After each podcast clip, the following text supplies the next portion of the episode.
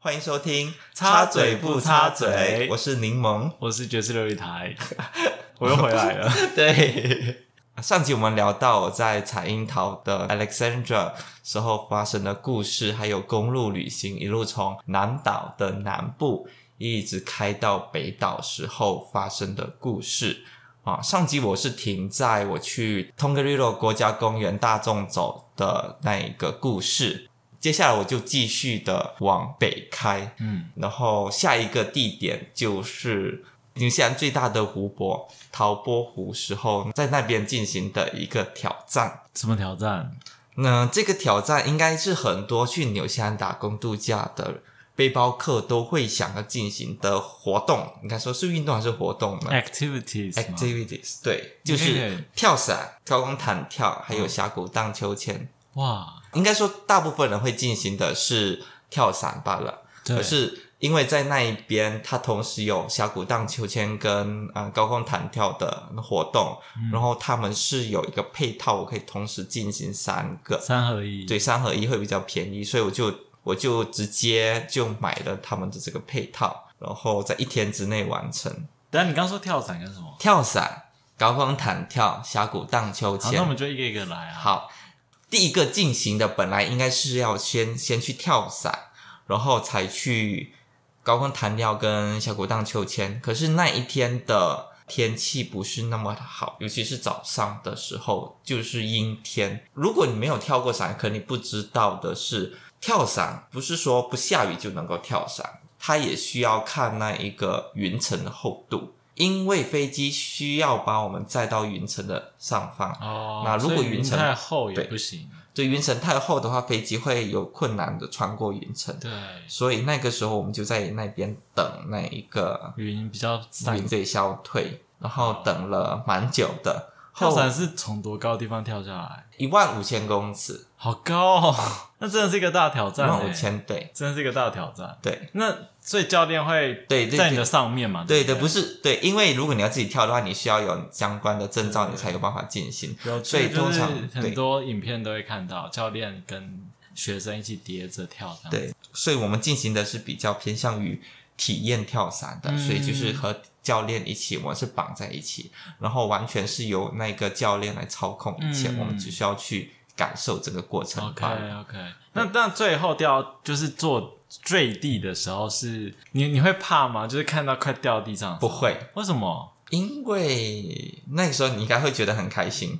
因为哦终于是哦找、终于找到安全地找上路了。对，那着地的时候是脚先着地，还是整个身体，还是怎样？他会要求我们把我们的脚抬起来，因为控制着地的是那一个教练。对，可是如果我们的脚也一起着着地的话，就会就会互相的就哦会绊到，哦哦就是所以反正是绊到教对练方着地的。对，，所以教练要我们的脚在我们站稳前就不要放下来，嗯嗯嗯，就是完全靠教练去站稳后，嗯我们才、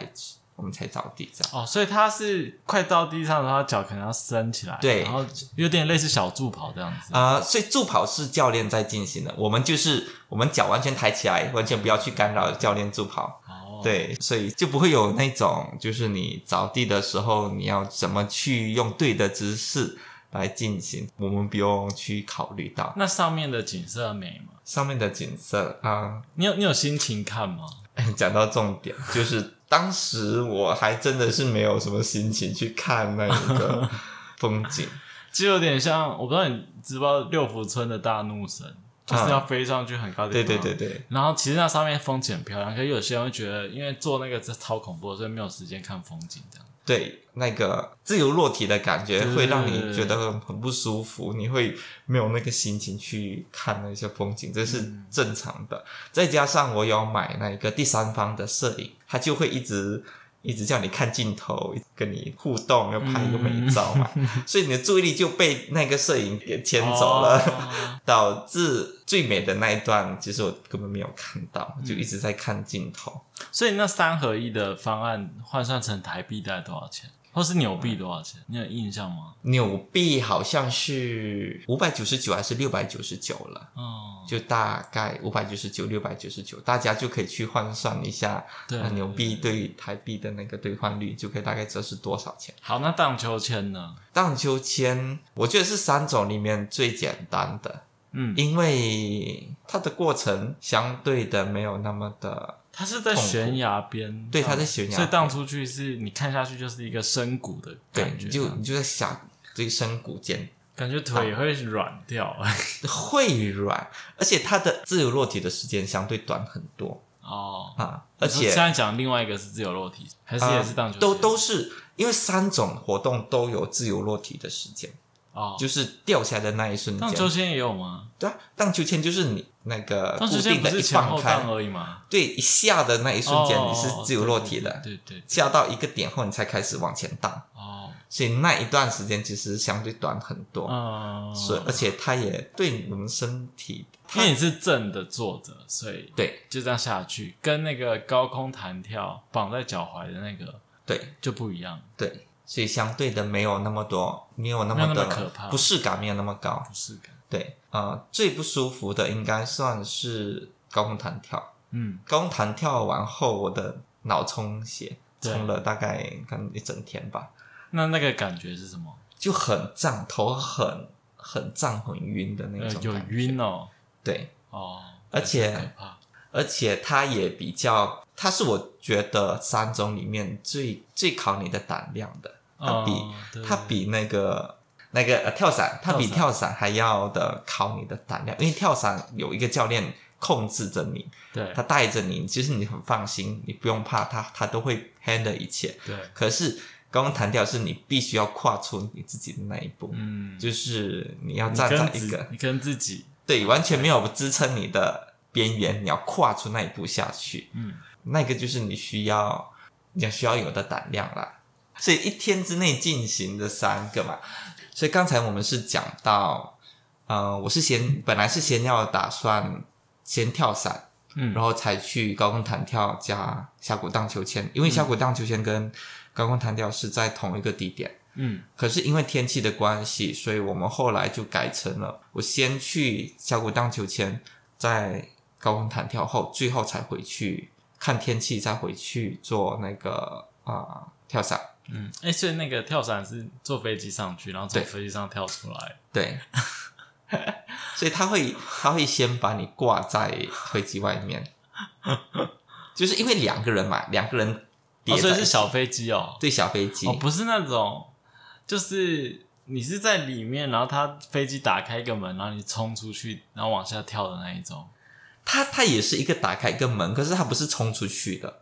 因为它你是因为是说它把两你个人吊一在起，外面？因为它当你的教练坐在门边的时候，对你绑在的前面，你是不是就挂在外面了？哦，对，对对 对，所以我们会被挂在外面，跟几秒钟看一个镜头，准备好后就就下去 了，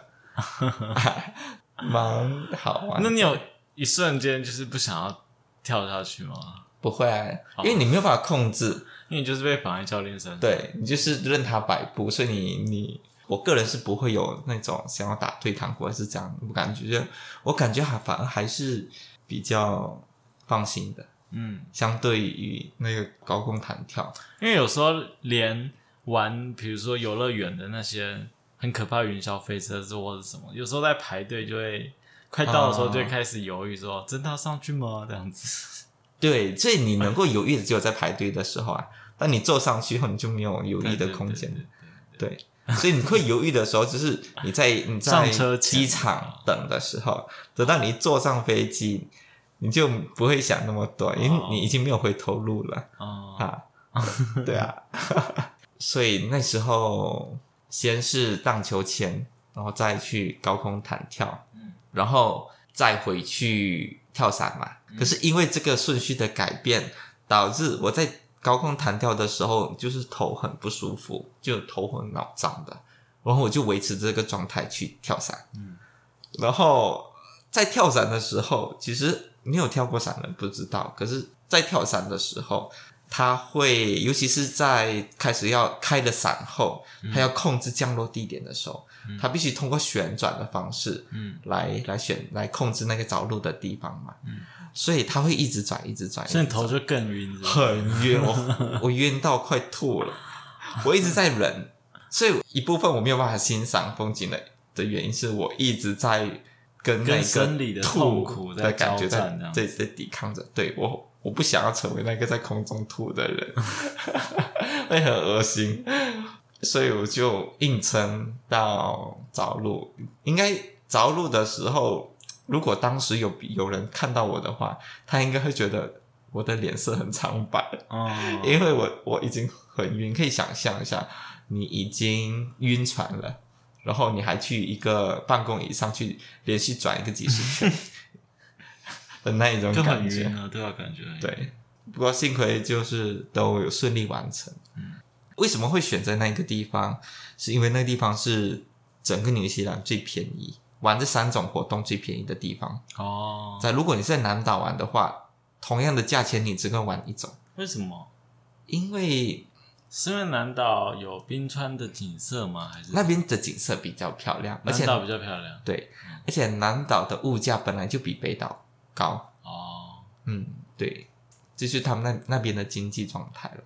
所以在那边买东西，你是觉得南岛的物价是比北岛高的。嗯，有去过人就会知道，你再说一次这边的地名，淘宝淘宝对就是一个很大的湖，那个湖的大小有台北市那么大吗？这么大，好像有，好像有比台北市还大，很大，很大。因为你在那边你那都是水吗？都是水 OK，不会缺水，啊、 应该不会吧？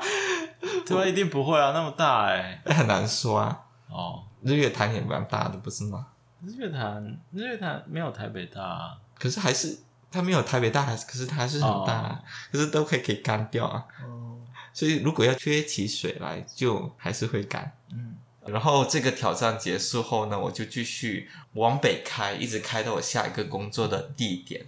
它是在纽西兰号称奇异果之乡的一个小镇，哦就，感觉很对那边的周围真的是几乎九十九九十九 percent 以上都是奇异果园， 就是你你开到郊外，你开到近郊和郊外去，你都你左右看到很多都是果园，那边就是盛产奇异果感觉很好吃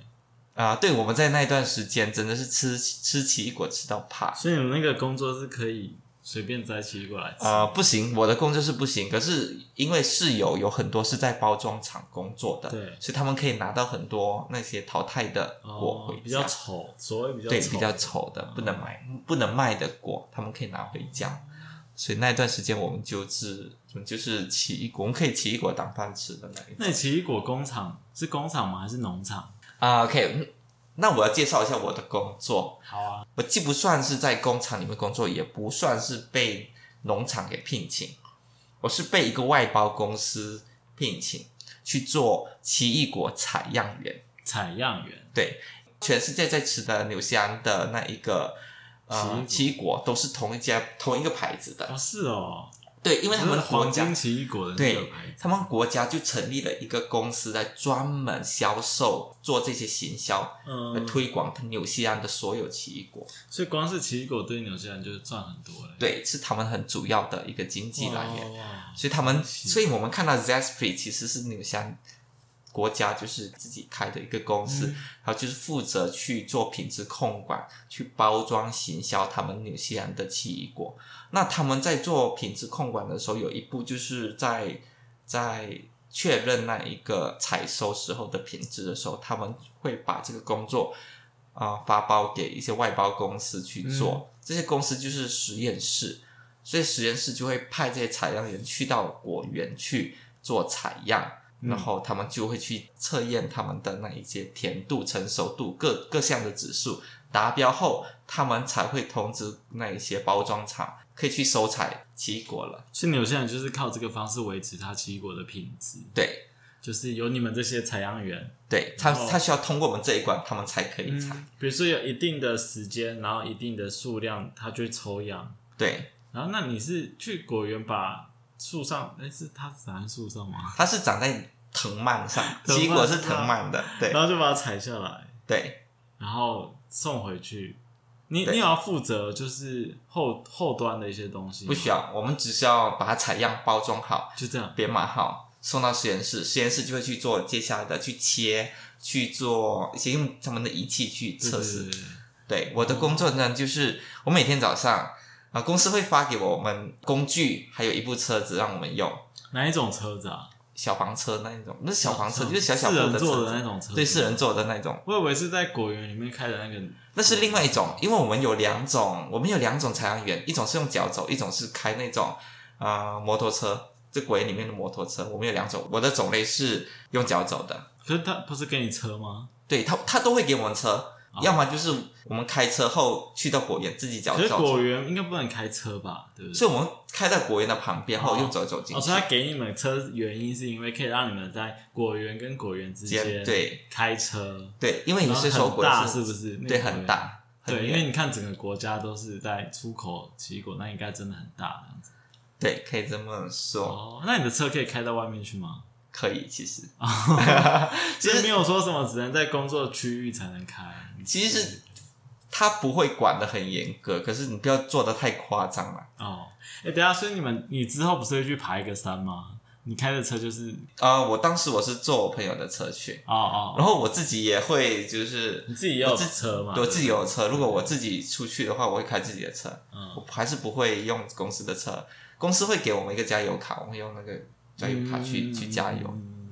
所以他会发给我们工具跟车子，所以我们我们每一天的前一晚就会收到公司发给我们的那个工作，他会以报告的方式发给我们，我就要把它影印出来，我们就要去看明天我们要工作的地点，去安排我们的路线，我们要采样的种类，嗯，这样我们去安就自己排，要先规划，对，要规划好后，顺路，然后省时的路线啊的。，对对，效率很重要，嗯所以第二天我们天还没亮就要起床。这么早？对，因为我们要在天一亮就开始采样了，我们为什要么善用太阳的时，有太阳的时我间。哦就不想被晒这样。因为是说那一段时间日照也越来越短了，对我们工作时间也越来越短，所以我们要尽量的善用这段时间，采到哦越多越好，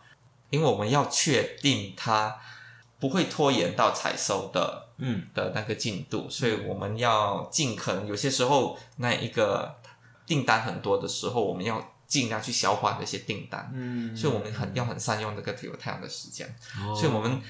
啊、呃天还没亮，我们就要开始出门。嗯但在天亮前，我们就要到达果园。等天一亮，能见度 OK，我们就会开始工作了。但采收会要采很多吗？就是要对它，它的不同种的样品，它会有不同数量的要求。哦，我们会在之前，我们会接受一些教育训练，对告诉我们，哦、我们我们这些采的技术嗯要怎么进行、啊。所以我们一去到，我们一定会先去看果园的面积，然后我们去规划那我们的采收的那个间距要取多密，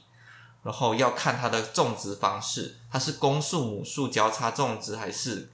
隔一排种植？就他们有几种种植方式，我们要根据当下的状况去决定我们采的模式。然后这些也是你去应征之后他教你的，对，OK OK，，对，他会教我们怎么这听起来判超断级专业的，啊，是偏专业型的，是，，对。然后他也会要求我们在采收的时候，尽量的去采收不同部位的果，为什么？因为奇异果越长得越靠近枝干，它收到的养分越多，它对会越甜。对，所以我们不能够单纯的只采一个地方的果，哦我们必须要有一些比较靠近枝干的果，有一些比较远离枝干的果，我们都要采，那我们才可以取到一个平均的嗯平均样品，能够代表现在整个果园状态的样品。对对哦，听起来真的很花努力在维持这个奇异果的品质。对，所以如果他们不达标的话，他们不能够采，嗯他们就要等他们觉成得熟或者什么，或者是他们就直接淘汰那一批嘛。他们不会直接淘汰，他们会可能隔几天后，他们又会要求我们再去采一次。 OK，一直到他们达过关后，他们才会开始采收。所以他们的流程是这样的：果农自己会先去判断果的成熟度，嗯，他们成熟度觉得他们自己觉得 OK 后，他们就会通知那一些跟他们定下这一这些果的那一个包装厂，嗯，包装厂就会通知我们公司，让我们去采样。哦，我们采样后去检测后，检测结果 OK 后，就会把那个这个结报告发给那个包装厂，嗯包装厂才会派人去那个果园去采收，啊嗯，然后他们的价钱也会根据于我们的报告来决定。哦，所以很重要哎。对，你可以您品影响质价越格好，他们的价钱会越好。对，啊，然后包装厂呢就会包装好后呢，他们整个过程也是有被这个所谓的这个 Zespri 给控管着，所以到最后他们就会贴上那个 Zespri 的标签出口那标签是机器贴的吧？啊、这我不确定，要要、哦因为你不在那个生产对要线上要问那一个包装厂里面的啊哦人才知道。哦所以虽然说他们有不同的包装厂，对可，是到最后他们都会统一贴成 Zespri 的标签，所以是他们就不会有好像各自各自为政的状况，就是各各自己贴自己的标签、自己的品牌，嗯没有，他们就统一一个品牌，对，全部人都是那个品牌。所以它是国有企业嘛，还是 Zespri 好像是国有企业，哦，所以国家上下都动起来。对诶，但是这种奇异果的区域是比较是北岛的那一区吗？还是啊、其实对，比较，偏北岛才有，南岛的北部有一些，不多。因为它不能太冷，是不是？对奇异果不能怕太冷。对，所以我们的工资呢也是比一般的最低薪资还要再高一点。那你这三份工作里面哪个工资最高？当然是第三份，第三份是最高的，为什么？因可为是感觉它比听起较来最偏，专业，可听起来不累耶，它很累，它很累吗非常因累。为你之前那个是苹果吗？还是什么？苹第一个苹果，对，它还有几栏几栏的规定呢，你记得吗？那啊第二个第二个采樱桃的才有哦那对对个彩几樱桃，那个呃，那些那感个觉心压理力上超的大的。对，那个是比较像偏向于压力。可是奇异果它的累是体力上，它蛮，它也是有一些压力，它会希望我们尽快的去去把这一天的工作完成。那一天你要采样几个奇异果起来？多起来可以才十几个样品，也就是之前听起来真的不多啊。一个样品我们就走一片果园。对，但你到现场之后，你就依照相对位置把它采下来。可是你要一步一步的去走， 就你是说土嗯地太大了，你就要一对，步它是一一面可能几公顷，我没有我没有算过哦之类的，哎它大起来是可以很大的，嗯所以我们我们真的要走遍整个果园去采，这只采一个样品，所以采一个样品快则半个小时，慢则是可以接近一个小时才可以采到一组，然后必须扛着那一大袋的果回车子，嗯然后有些时候因为距离太远，你必须把它集合在一起后，再全部一口气扛上车子哦。啊，是所以它的重量是蛮重的。那你在扛的路上，你在想什么？就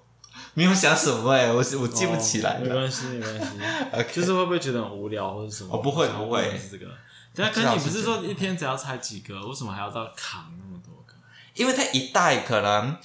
它有不同种类，通常是大概九十颗，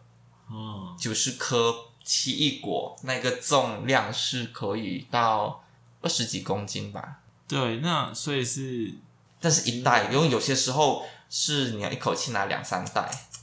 可能就后面备一袋，备一两两袋左右，那左右各扛一袋。嗯，就是硬，然后要走很远的距离回到车子，有些时候甚至要上坡，要试不同的那一个果园的状态。哦而定有些果园真的是它规划的很漂亮，就是草也清的很干净，然后也是平地，然后果也长得很漂亮，很容易采。有些果园就是就是就是一堆杂草，嗯然后那个棚也倒了啊，然后果也长得不不好那种。嗯就会影响我们的工作。可是我们要去想办法去克服这种状态。然后刚才是说到我的那一个工资是这份最高嘛，对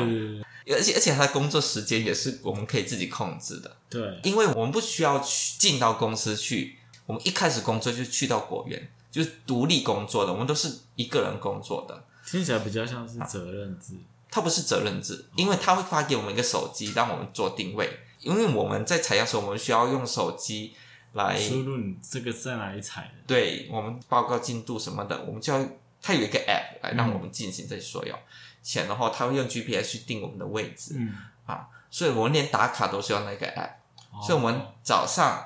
我一上车我就可以开始打卡了，哦，哎所以开车的路上都是我在工作，我在我在我都在赚钱，然后一直到我做完 所有的工作回到家把车停好，我才打卡下班。所以是可以偷吃一点时间的。对对对啊，这是不 OK，可是我们我们会用这个方式去赚一点时间。所以，所以三份工作里面，这份工作是赚最多钱，只是赚的盆满钵满。所以那段时间呢，最高峰的时候，我一个礼拜可以赚超过一千，有一千三、一千四吧。基本上这个工作就是这样周而复始。而而且这份工作呢，它不受天气影响，就是下雨我们还需要去开工，就下雨是也下可以太我们必须要穿雨衣什么自己去所以淋，淋雨的奇异果不影响检测，对，不影响检测。可是它不能够采收，不能采收。哦因为它会发霉。但你不是采采哎，它那它那不怎么能够拿来卖，它不能够采哦哦哦采了后拿去包装。哦所以那一天的采收工就可能就不能对上工，对但他是只检是测员还是可以。对，它只是通知它现在你的成熟度到哪里了。哦啊，所以我们常常，尤其是到越后期那个越开始入秋的时候，嗯，那一个雨水量就越来越高的时候，我们嗯很常就是要淋着雨去工作一整天，我全身是湿，要湿的一整天啊。那时候真的很就是锻炼我的那个抵抗力。我现所以我现在就是就身体湿湿去去吹冷气什么的，我都好像没在怕了。哦，原来有这个功能啊！ 没有啦， 就是锻炼那个抵抗力罢了啦，就是没有在没有在怕这种日晒雨淋。所以工作差不多是这样子，嗯，对，差不多是这样。我想感想觉很专业。所以他是偏专业，所以他很专业所以他然后的薪工水又资比多，较然后高可。以又当一下薪水小偷这样子。对对，那你在工作的时候有认识朋友吗？这个工作还是因为大家都是要开车去大不同的很对大的国对家，都是要独自工比较作，所是以原子式的在移动。哦对，所以大部分都是一面或者是几面之缘那一种，哦，就不会什么有交际，嗯所以那时候真的是比较独行侠的状态嗯啊，因为它不受天气影响，所以包装厂不能开工的时候，我们还是继续开工，嗯，对，而且我们会决定包装厂能不能够开工， 什么意思？就是我们采我们采的那一个品质达标，他们才会开工。哦因为他们才采收，包装厂才有工作，对，所以有一段时间，其实那个果的成熟一直好像不行，一直一直没有成没有熟的很熟，对，所以导致我们一直有工作，可是他们包装厂一直没工 作，因为一直没熟，可是果农就一直想要快快采，所以他一直一直发我们去采，一直发我们去采。啊，有时候一个果园我可以连续采三天，哇，了对解，同一片果园、同一片园区，我可以采连续采几天。我觉得有可能是那个果果农真的是有点心急，想要快点采。嗯，可是一直不达标。好，好所以其实就是各个私人的果农，嗯然后你们有一个就是那个公司的检测员，对，然后就是到各个果园去检测，然嗯，后看说，哎，这个公司现在有没有采收你们的这些产奇异果这样子，是这个概念吗？比较像是呃，因为如果一个果农他种出一片果园后，，对，他必须要卖给包装厂，哦包装厂必须要，那来买这些果，就是说他们下定说、哦这个果成熟后是我要的你说哦，啊，所以当果成熟后，果农就会去通知那一个包装厂说，哦，我这片果，我这片田地，我觉得成熟度 OK 了。嗯，可是那个包装厂就会发给我们要求，让我们去检测那一片园区。嗯，我们觉得 OK 后，包装厂才会去派人去采，嗯，采了后他们就会按着重量去付钱给果农嗯，嗯啊嗯，。对嗯，那那那个价钱就是看它的那个报告的品质那。包装厂会把这些包装好的产品再卖给那个什么 K，你刚刚说那个没有，对吧它不是，它不是不，它不算是卖给那个 Zaspri， Raspberry 它是直接就是在包装的时候，就是以 Zaspri 的盒子不是 Zaspri 的标签在包装，哦，然后直接就出口，我们就看到就是我们现在所以那包装厂就是 z 买 a s p r i 的包装厂吗？还是也是 z a s p r i 它 Zaspri 算是给一钱给你个们，然后你们就管理公司哦，啊，等那于工是厂有外自己包给的，他，然后他们在外对包外包给你们去检测，然后他们再跟果农收购这样子。他们环环相扣啦，就是就有点像是麦当劳，他们每个汉堡里面有生菜嘛，他们也要跟台湾的在地的嗯农农、夫收购，嗯那、他们也可能也是要派检测员去，然后说这边这个品质 OK，那整片就是买下来。嗯嗯，我觉有得点也是类似那样。可是包装厂跟 Zaspri 的关系又更微妙，所以你知道，嗯，那你要大概大概知道。嗯 CSB 比较像是管理的公司，嗯它它不是真的去去生产去包装，嗯他把包装生产的工作就是交给果农跟包装厂，他负责去管理这这整个过整个流程，我哦去帮他做品牌的这个推销什么的。嗯啊所以虽然说包装厂各自有各自的老板，各自有各自的品牌，嗯可是那些品牌都不会出现在结果上， OK 他们最后都是以同样的形象对同样的包装对卖出去，嗯，就是有这个公司统一去销售整个国家生产的奇异果。嗯感觉赚翻了嗯，就就假设现在台湾有一个公司来专门管理台湾凤梨的这一个生产跟外销，对所以不同果园、不同包装厂对包装出来的那一个凤梨都是同一个牌对子。对对对对，对可是台湾好像没有这样做对不对？对，台湾没有这样做。所以纽西兰比较成功，那对他他们这知道他这个个模式式真的很成功，他这个这种台湾这不个跟他牌们子做的学很啊，所以你不不管在哪里买纽西兰的奇异果，你都是买到 z a s p r i 对，都是同一个贴纸。对，哦，啊、虽然他们各自来自不同的不同的果园地方不同的包装厂，可是他们都是同台样的湾应衣该服。要学学。我觉得这是这是纽西兰强强项之一，他们靠这一个奇异果真的是赚了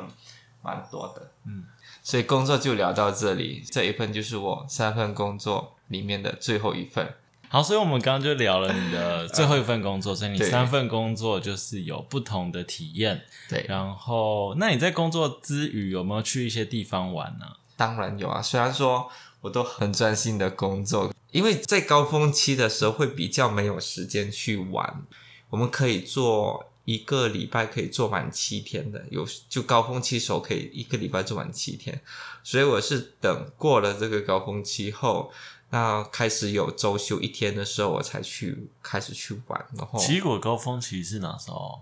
啊、呃南半球的话，大概在三月中的那一段时间。秋天的时候。但严格上还不算真的进哦入秋天， OK，它真正进入秋天是比较像四月才开始进入那秋天。你的高峰期是说那时候盛产很多奇异果的意思吗？还是说对它才全世界成熟那时候需求量特别大是它成熟期的时候，嗯所以就是一天一周七天都要工作，对，最高峰期的时候，那连哦续两个礼拜都是完全没有休息的。但工资也比较多，对不对对对，所以嗯就是那段最高工资的，就是那段时间。嗯过后过了高峰期后，我们就开始有休假了嘛，嗯所以就会有去爬山是怎样的。所以那时候我们就有去挑战北岛的一座很有名的山，叫做 Taranaki。 ，Taranaki 对，Taranaki，它有个外号叫做小小小哦富士山。山，对嗯，所以大部分人都是走那座山的纵走。它是看起来像富士山的对，它 style 是吗？对，它是一个很漂亮的圆也是锥体火山？吗？对，它是一个座火山。哦，然后上面也会有积雪吗？秋天开始就会有积雪。哦，那感觉也很漂亮哎，嗯，对。哦，所以那座山在秋天开始就会有积雪，然后这座山它是一个很漂亮的圆锥体的火山，而且它有一个几乎完美的圆形。嗯如果从从上上方往下俯视对的话你去看卫星图的话，你会看到那座山是的周边有一个很完美的圆形嗯围绕着它，这就是它火山爆发后啊、呃留下来的岩浆形成的。嗯嗯嗯嗯，所以你们是开车到山脚下，然后开始往上爬，还是说车子也可以开到山？就看山开到山脚下，哦，对，要从山那是要脚下爬到山顶吗？啊、我们原本的目标是想看能不能够上山顶，可是因为那个时候我们去爬的时候已经入秋，呃，山上已经有出现积雪了，对然后我们也没有，然后我冬们也装没有，对，哦没有 OK 没有装备，所以没有办法完全上到最高峰，所以我嗯们在到接近山顶的一个点就停下来，没有办法再继续往上了。嗯，所以那时候我们遇到的登山客非常少，因为那个时候几乎已经没有人去爬了。所以通常都是他们的夏天才去爬，对不对，对？夏天的时候就有很多人哦去，爬。那是当天就可以来回 的吗？他是可以当天可以来回，哦他预估可能九到十个小时嗯来回可以。可是我们当时我们没有，我们没有真正上到山顶，都花了十个小时。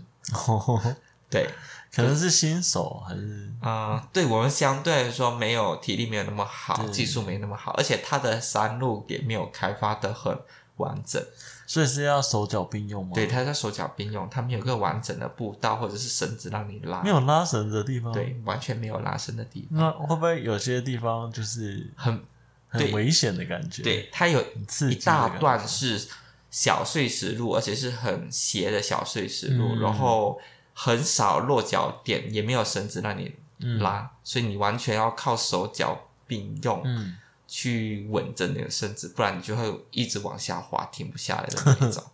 那很假设可怕。成功的到山顶的话，是可以往里面看，是可以看到火山口的湖吗？还是怎么样？啊、它的火山口不是一个很完整的圆形，哦，可能已经塌掉了。对，它已经塌掉了， ，OK OK，所以是你看不到一个很完整的圆形。嗯所以基本上，其实我们只是到了火山口边的最高点，那个就是它的最高峰、嗯，啊。可是它的火山口就是只能看到一个山谷，类似一个嗯山就谷这是样。风化了啊，风化对了对对，对， ，OK 它已经是睡火山了啦，它已经沉睡很久了。所以这就是爬山嗯，对，那时候我们遇到一个啊、奇人，奇人对，一个当地可能四十几岁、五十几岁的一个， legend。嗯，可以可以说是，你怎么知道他是奇人？因为他的装备非常少，他就在那个时候山上大概是五度左右嗯的温度，他就穿一个短袖的的衣服，然后短袖的 T 恤，然后一短裤，一嗯，个小背包，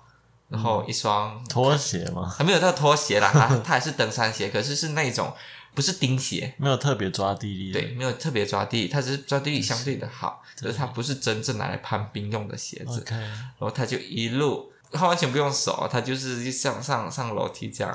一路这样子上，而且是非常快的那一种。那他有到有雪的地方吗？ 对，它甚至上到跨过雪的地方，嗯可以，应该它有可能有上到山顶，我不知道，嗯，因为它已经到我们看不到的地方去了。对他有来过台湾吗？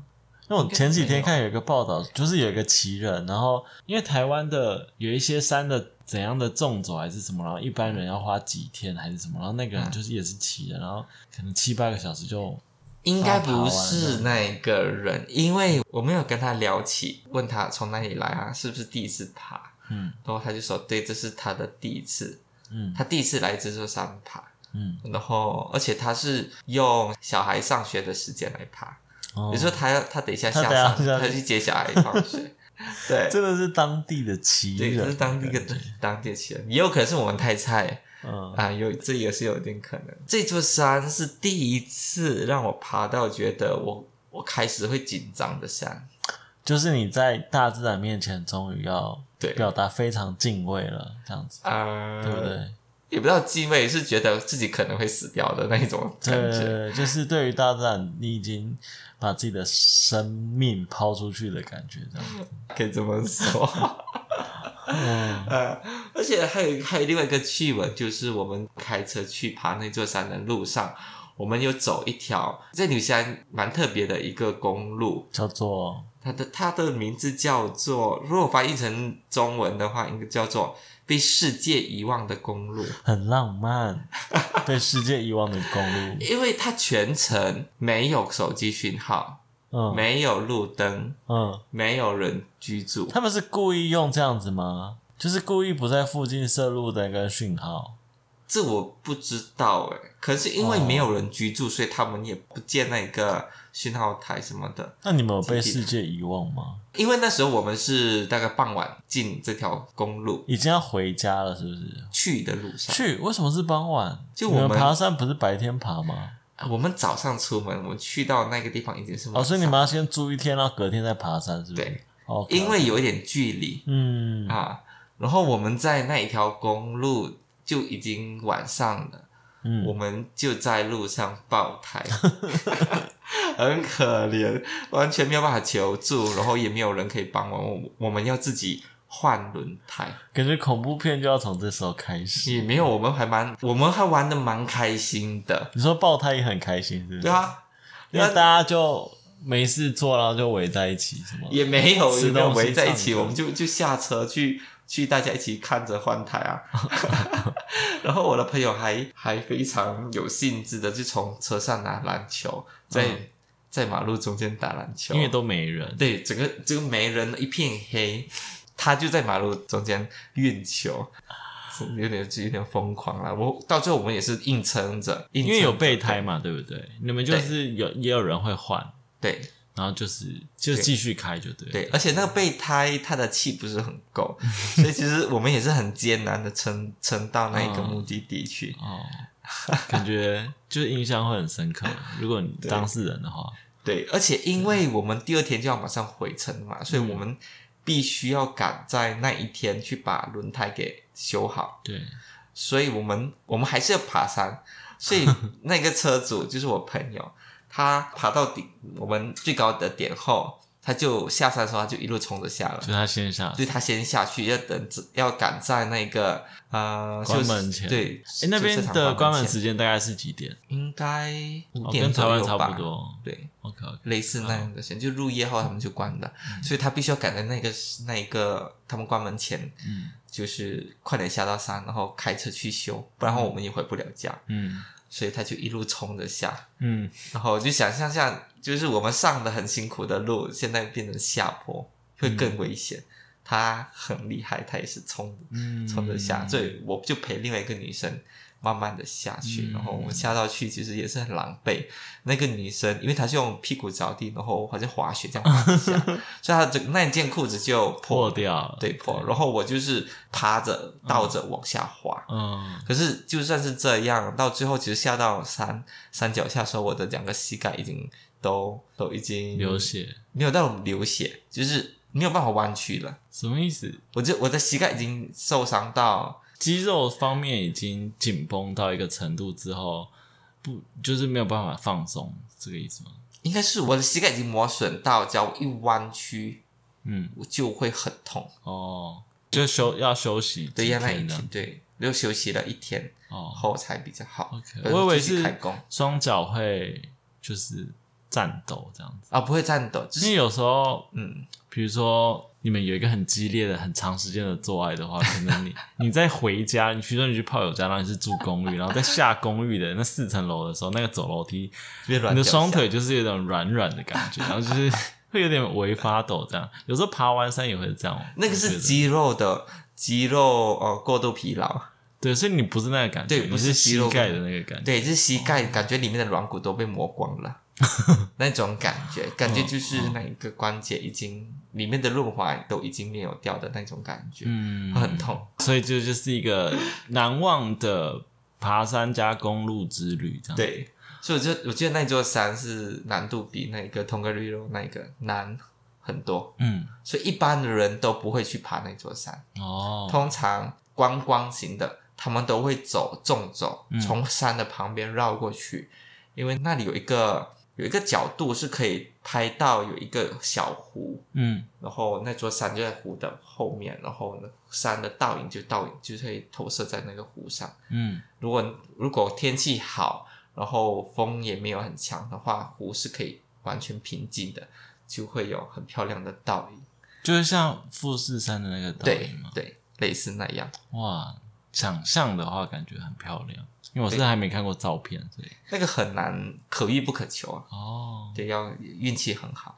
可嗯是那天我们去的时候，其实天气不是很好，嗯就是都是阴天，所以我们爬上去虽然是晴天，其实我们是爬到云层的上方，哦，所以我们是看到一大片云海哎，可是那山也下很漂亮啊，啊、嗯可是看不到风景，看不到陆地啊。哦，可是山下的人就是只看到一片灰，就是都是浓， 浓就是很浓的云层。嗯，对，所以基本上有玩比较特别的经历就是就是那那一个就算这是几最后一个了，对，因为你前几集也有讲讲不同的一些经历，终于讲完了。对，还没啊，还要讲一下你的感情啊。你在那边应该也有嗯在那一些边交友遇，到的，因为毕竟你的频道叫做插嘴不插嘴嘛，我还是要讲一些就是比较插嘴的部分。 对不对有没有什么就是你觉得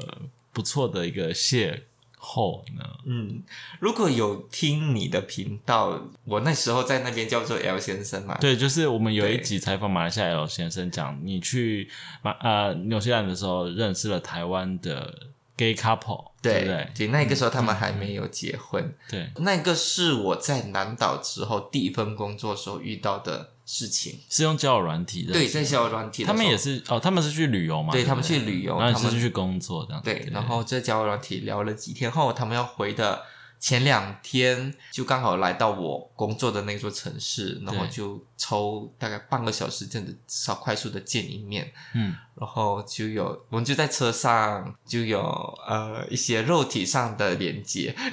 没有我觉得啦你讲的太委婉了，你这个频道不能这么委婉。开玩笑 啊，他们是开哪一种车？他们开露营车，是上面有厨房那种的对吗？，有露有厨就房，是有所谓卫的浴 RV 的那种，对就是很大型的那种，然后里面可以有一些床铺，有有洗澡地方，有厨房什么的这样子的，对所以你就上他们的车，对然后你们就在上面，你对们你等一下你们是一见面之后就开始。就大家都有激情，然后就直 接就是把对方衣服扯掉啊，然后裤子没也拉下没有来是这样吗？没有那么夸张啦，好好的脱衣服啊，不用到扯啦。我以为你们就很饥渴，然后也就是没有啦，所以你就是跟他们三 P 吗？还是怎样？有到算算三批吗？就是其中一个人在旁边看，然后我就帮另外一个人吹，哦然后所以然后再交换这样。哦，哎，哦，有交换，我以为是其中一个人有那个 NTR 情节，就绿帽啊，，对对对，我喜知欢道，看她的男友，就是，有可能对对哦，对因为他在旁边都硬硬成那样啦。可是她哦，可是后来另外也交换嘛，所以对，有就是交，换，对大家所以都有同扫时到就是跟他们两个玩这样子，对，可是后来就还一直有保持联络。对对，这直到这现在这个这也可以卖个，也不算卖关子啊，就是详情也可以听我那一集，对，你可以去听爵士琉璃台， 就是他他们后来回到台湾之后有继续联络这样子，对对对对对所以你们就是在车上有一个不错的性的这个娱乐这样子，对我在那边的这些艳遇都是都没有到一零、嗯都只有用嘴巴的连接。嗯，然后还有另外一个，也就是在第三份工作时候，奇异果，对奇异嗯果工作时候遇到的一个马来西亚人，那时候他才刚去不久，然后也是在交交友软体敲到，他就住我家附近。嗯，所以那个时候我就带他去看海，带他去看热气球，开车开车带他去，然后就有在车上，就是、嗯车震也没有到车震啊，也没有一零啊，就是口交的车震，对啊，口交的车震就帮他帮他吹了一吹，嗯，嗯，那他有帮你吹吗？ 问的好细，他好像没有，我印象中是他没有帮我对啊，吹，怎么听起来好像都是你帮别人吹啊？，对啊，我是不是觉对啊，得那个台南夫妇有帮你吹吗？好像也没 有，就是我觉得有时候我就是真觉得自己好口像交大使， 公益妓女，没有啦，开玩笑，你是在那个 Q 就是售后部里头 吗？有对有用他们的歌嗯。 ，OK，所以我几乎都是帮别人吹。然后另外一个遇到中国中国人也是我帮他吹，嗯，他也是去打工，他也是拿打工度假打的工度签假证，可是他没有打工，那也是交友软体上认识的。嗯，对，也是用这样哎、软体。听起来你玩的都是东南亚或是东，就是台湾人的对我没有调。对你我你对于就是欧美人没有特别有兴趣，是不是？我不是说完全没有，可是可是我对欧美人的要求比较高一点。什么意思？可能在那边敲我的欧美人都是偏，都不是我喜欢的那类你喜欢型。哪一种类型？可能比较 G 片的那一种吧。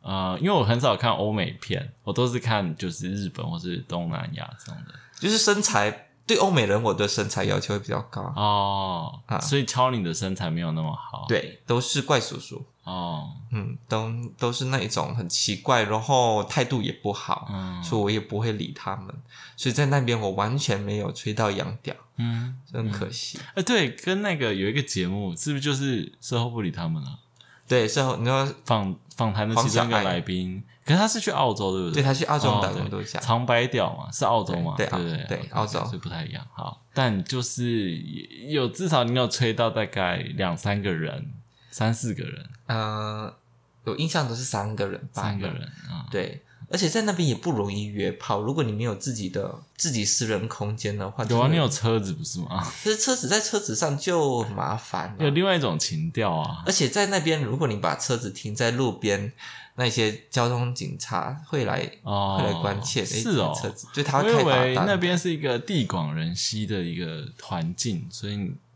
你就是开到一个空旷的地方就可以了。嗯，他其实，在那边这方面，他会担心你在不合法的地方过夜，嗯，所以他们会有一些人，有一些人去巡逻，哦就，有些警察会去巡逻，就是他担心你在不允许的地方过夜，所以他嗯看到可能路边停着车子什么的，他就会去开罚单嗯啊，所以我们不能够这样做，风险比较高啦。嗯，啊，而且在那边要开房的话，价钱也很贵，对我们这种背包客来说，真是嗯你们有尝试过野外吗？比没如说有森林或是什么？没有，哦，那时候你还没有这方面的想象有可能啦、可能哦，对有有这个可因为能，感觉那边就是一个森林环境或是大自然环境很丰富的地方，然后这是一个很很我没玩值得尝试的我素材，可能我没有玩嗯的那么重。也没有我很口味重没那啊，么就重一样是吹啊，只是有更空旷的地方可以尝试这样子，相较于车上啊，完全没有哎、没关系，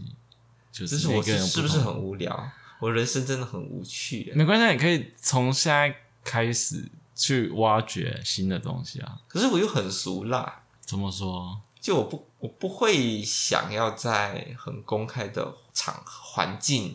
去做这件事情。哦，可是性的活动也不一定一定要追求公开，也可以追求但我喜别的欢就是私人的环境，就是私人的多批，私人的空也间可以，多批我也还好。还好，我太容易分心了，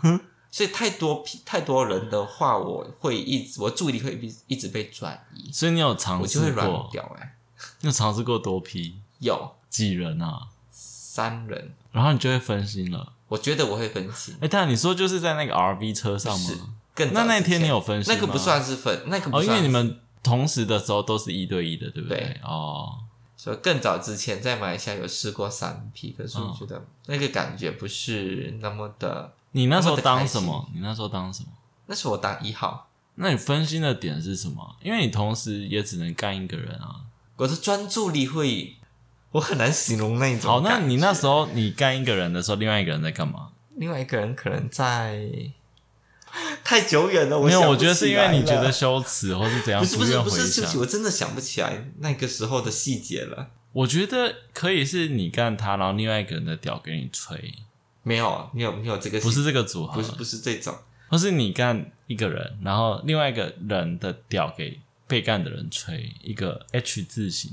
也不是吗？我我我想不起来。还是你是中间的三明治哦，不不是到那种程度，不是到那那么的，嗯、 porn 不是到那么的硬核的那种， hardcore，这没有很硬核好吗？就是没有，我 真但你那个是几年前？三年前？五六年前，那我觉得不算。你五六这五六年来来台湾得到那么多性的资源，听润南的润事后不理，然后还有也许爵士琉璃台是什么的，然后就是得到那么多性的养分。我觉得你台湾可以再尝试一次，也许有不一样的体会。也要有人愿意啊，好，我来帮你揪。 你要教，那你之后就可以在那个插嘴不插嘴分享。呃，我们可以来公开征友啊， 没有。可以私信我的那一个 IG，如果你有兴趣的话。 可是我我的你好要求，敢哦，我都不敢。我要求很严格，哦我我筛选过。好，所以我没办法，那个时候也不会想要打野战或者是在车上干什么了，嗯，因为我也有经验，我也有在车上做爱的经验，可是那个空间让我觉得真的是太小，嗯没有办法进行，嗯所以后来我也觉得我好像也没有很喜欢在车上，嗯，但就是你至少你还是吃了三只屌，符合你的频道插嘴 可其实我没有很喜欢吃掉，啊，对。哦我比较喜欢别人的愉悦带给我的刺激，哦，就是一个我我懂我懂对我懂，别人很爽的话，那我也会很爽。我觉得听起来有点像是 T，有一些 T 的爽爽的来源也是这样。对，所以我的爽很比较少是肉体上的刺激，嗯反而是心理上的刺激。嗯，嗯，这正常嘛？我不知道，可能你可以多跟就是 T 交流。哎我在后面政治不正确，哎、我没有跟我没有 T 的朋友、哎，我是之前有听过几个 T 有聊过，就是他们爽的快感，就是比如说他用手帮 P，然后就是哦 P 那个啊，不可自拔的那个愉悦的感觉，对哦让他就觉得很有成就感，然后那他也就觉得会很自己就会爽觉得很爽，对对对对对，有可能，有可能，有可能我是类似这样的嗯，的倾向。好，这就是你的。哎，你总共是去六加三吗？对，去了九个个月嘛，，对不对？对。然后也去了南岛，去了北岛，然后工作三个地方，也有就是自己有买车，二手车，对然后就是在南岛、北岛这样子开，然后也去了几个地方玩，然后有一些地方让你印象深刻。我觉得这几集啊，跟你聊下来，我觉得你在说故事的时候，那个影像视觉上面还蛮具体的，就是会让我有那个画面。我觉得这方面是蛮厉害的。然后我好像也跟着你一起在纽西兰里面，就是跟着你一起打工度假的感觉。我觉得这边就是很好。然后我希望有有有吗你的分享可以给台湾的听众。如果你对打工度假有兴趣的话，也许纽西兰，嗯当、当然是在这个疫情过后，也许是一个选项啦。然后当然更细节的部分，可能大家还是要自己去找相关的资讯。但对今这这几集就是这个柠檬，他就带给我们一些他的一些经验，这样子。对对，嗯，好，那谢谢爵士琉璃台陪我聊了三集的纽西兰打工度假的甘苦谈。哎、但我刚刚中最后好像把它有点就是聊色，我不确定这跟你的风格定调一不一样，那所以可以啊就是如果听众会突然觉得，哎、怎么开始聊色？好像是就是这这部分是我的问题，这不是柠檬的问题。 但就是因为我就是蛮喜欢聊色的，所以我最后啊还是觉得可以带到一些，因为我觉得一个人去旅行啊，他当然有他去旅行工作的生活，嗯但是应该也有一些是比较是性的、邂逅的、交友的相关的生活，我觉得这都要一起来聊出来，这样子。我觉得打工度假吸引人的点就是可以很深入的去融入当地的环境，生活在那个地方，过那里的人的生活，这跟一般的旅游是很不一样的。我们不再是过客，就我们不是走生活马看花，对你是可以在那边待个一两个月，对然后体验那边的环境，对还有工作这样子。对，跟他们生活在一起的那种感觉，嗯是一般旅游做不到的事情。嗯，这是很值得年轻人去体验的一个机会，嗯，虽然说很难抢。而且是三十五岁以下，对不对三十三十岁以 下， ？OK，好，我已经超过这个年龄了。对，所以就要把握这机对，会。这些年轻的宝宝们，赶快把握机会。啊对啊，疫情，疫情就浪费了啊好几可年也许了疫情过后，他们也超过三十岁了。对啊现在在听的，如果是二十九岁或二十八对岁，呀、啊，那 好可怜哦，真的是疫情改变了很多人的生活。好，好，我也很高兴上你的节 目，希望就是有帮到你，可以让你更自在的把这些故事讲出来，这样子。好对，当一个提问者。好，谢谢，好，谢谢，拜拜，拜拜。